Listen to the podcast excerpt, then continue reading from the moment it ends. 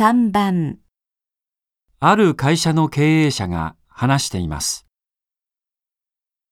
今、企業がコスト削減のために人事に手をつけると、この会社はひどいと非難される傾向があります。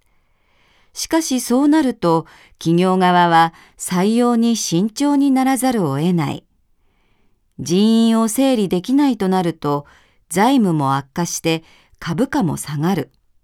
結局、会社も社員も株主も誰も利益を得られない。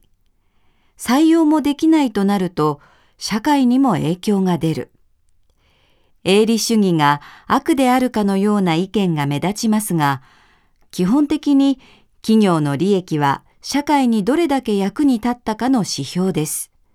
つまり、社会の安定につながるんです。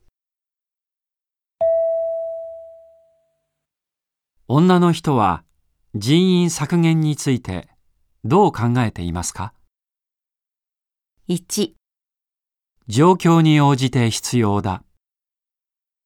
2、許されることではない。3、社会の安定を揺るがす。4企業の利益につながらない。